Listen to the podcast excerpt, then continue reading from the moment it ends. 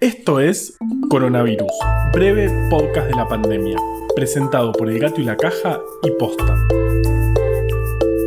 Hoy es lunes 4 de mayo, día 46 del aislamiento social preventivo y obligatorio en la Argentina. Como el viernes no salimos porque fue feriado por el Día del Trabajador, entre el jueves y hoy pasó la mayor cantidad de tiempo sin podcast desde que empezamos esta aventura. La verdad es que los extrañamos mucho. No sabíamos qué hacer en todo este tiempo y casi empezamos un anti-podcast, un podcast de fin de semana, un lado B del podcast. Después nos dimos cuenta de que era mucho trabajo y por suerte se nos pasó. Feliz día atrasado, por cierto. En Argentina tenemos 4.783 casos confirmados de 67.920 testeos que se hicieron en total murieron 249 personas, lo que da una tasa de letalidad del 5,2%. En terapia intensiva por coronavirus hay 146 pacientes y casi el 30% del total ya se recuperó. Se mencionaron mucho durante el fin de semana los casos en el barrio 31 de la ciudad autónoma de Buenos Aires, en donde, como si los contagios fueran poco, además falta el suministro de agua. Los casos aumentaron de 1 a 83 en muy pocos días y una persona falleció. Esto muestra la necesidad de tomar medidas urgentes y específicas en zonas donde hay hacinamiento de personas. Y ni hablemos de urbanizar el barrio, fundamental para evitar este tipo de problemas.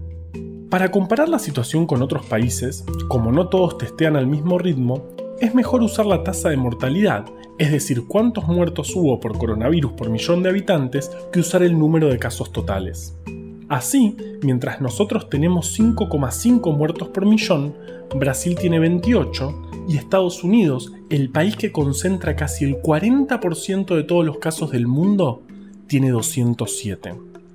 Como siempre te decimos, esto muestra que las medidas funcionan y tenemos que ir viendo paso a paso el impacto de los cambios que se van haciendo. Pero no todo el mundo está de acuerdo e incluso hay personas con perfil público hablando abiertamente en contra de estas medidas. O peor aún, negando la gravedad de la pandemia. Por eso, lo que tiene Vale para decir hoy es importantísimo.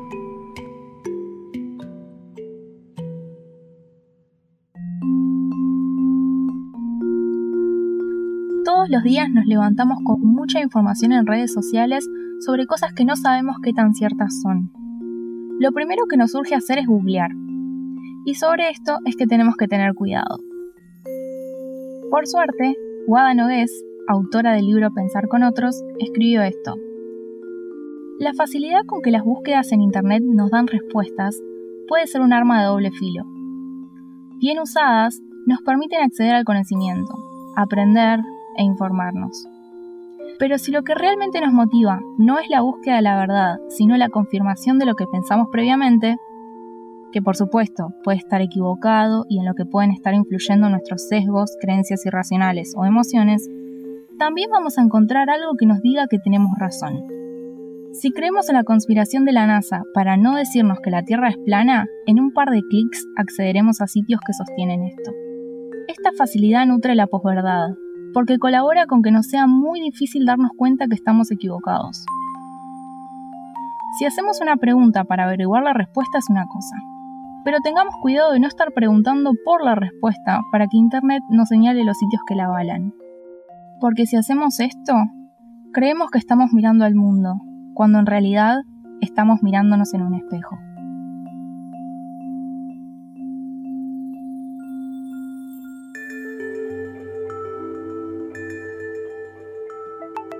La diferencia entre hombres y mujeres en la letalidad de COVID-19 es algo que mencionamos cada tanto en este podcast. Todavía no es claro a qué se debe, pero se está estudiando un montón y parece que tenemos algunos indicios. Pero para hablar de eso, primero hay que meterse de lleno en entender cómo funciona un virus. Existe una enfermedad, la enfermedad de Crohn, que afecta el sistema digestivo. No se sabe muy bien por qué ocurre, pero es más común de lo que pensamos y si bien al día de hoy se siguen probando terapias, aún no tiene tratamiento específico. La describió por primera vez el médico Barril Bernard Crohn. Claro, En ese entonces se pensaba que cualquier enfermedad en el intestino delgado era provocada por tuberculosis. Y cuando Crohn descubrió que esto era una enfermedad nueva, fueron y le pusieron su nombre. Yo no sé si esto es buena idea. El tipo trabajó un montón, entendió a quién afecta la enfermedad y su premio es que le pongan su nombre una patología intestinal. A mí no me gustaría que algo así tenga mi nombre. Acá Vale dice que está buenísimo y es un lindo reconocimiento. ¿Ustedes qué creen? Comienzan las luchas intestinas en el podcast. ¿Entienden? Luchas intestinas. Bueno. El punto es que Crohn murió a los 99 años, pero antes tuvo dos hijos y siete nietos. Uno de ellos se llamaba Stephen, era un artista que vivió en Estados Unidos y es, además, el protagonista de nuestra historia. Dejemos hacer esa maldita moto. Hasta la vista, baby.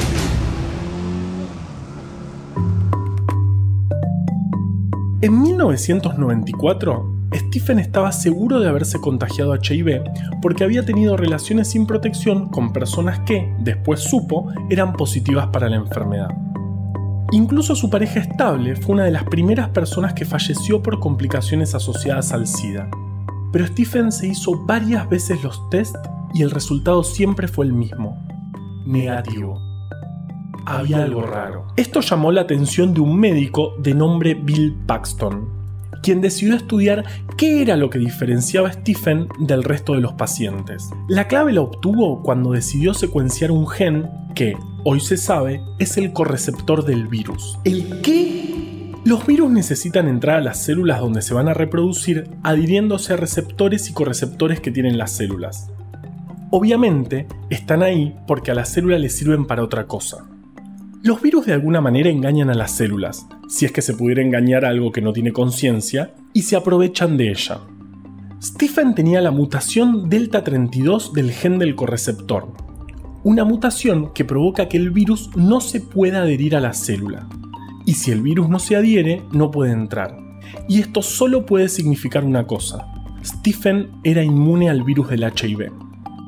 Claro que esta mutación la tiene menos del 1% de la población. Pero volvamos al virus que nos tiene a todos en nuestras casas. Sabemos que SARS-CoV-2, para entrar a las células, usa un receptor que está involucrado en regular la tensión arterial. Todavía no se encontró alguna mutación que haga a las personas naturalmente inmunes, pero la proporción de este receptor es diferente entre hombres y mujeres, lo que podría explicar, al menos en parte, esa diferencia de letalidad entre ambos sexos que te contamos hace un rato. No sabemos mucho más de Stephen, que usaba bigote acaso, y que se suicidó en 2013 cuando ya todos sus amigos habían muerto de sida. Un final injusto, y un recordatorio sobre que lo importante son las personas que nos rodean. Cuidémonos, guardémonos, tratémonos bien. Coronavirus, breve podcast de la pandemia, es una producción original del Gato y la Caja junto a Posta. Si vas a compartir un audio, que sea este. A la desinformación le tenemos que ganar en su cancha. Ayúdanos a que Breve Podcast llegue a todos lados. Escucha todos los podcasts de Posta en posta.fm. También puedes encontrarlos en Spotify, Apple Podcast y tu app de podcast favorita. En la coordinación general de este podcast estuvo Nahuel Ugacio. Nos da consejos del armario Valeria Sanabria. Producción por posta Luciano Banchero y Diego del Agostino. En la edición, Leo Fernández. La identidad visual del podcast es de Belén Kakefuku. Este episodio fue escrito por Juan Cruz Balián, Valeria Sanabria, Ezequiel Calvo, Florencia Fernández Chiape y por mí. Yo soy Juan Manuel Carballeda. Quédate en tu casa y nos escuchamos mañana.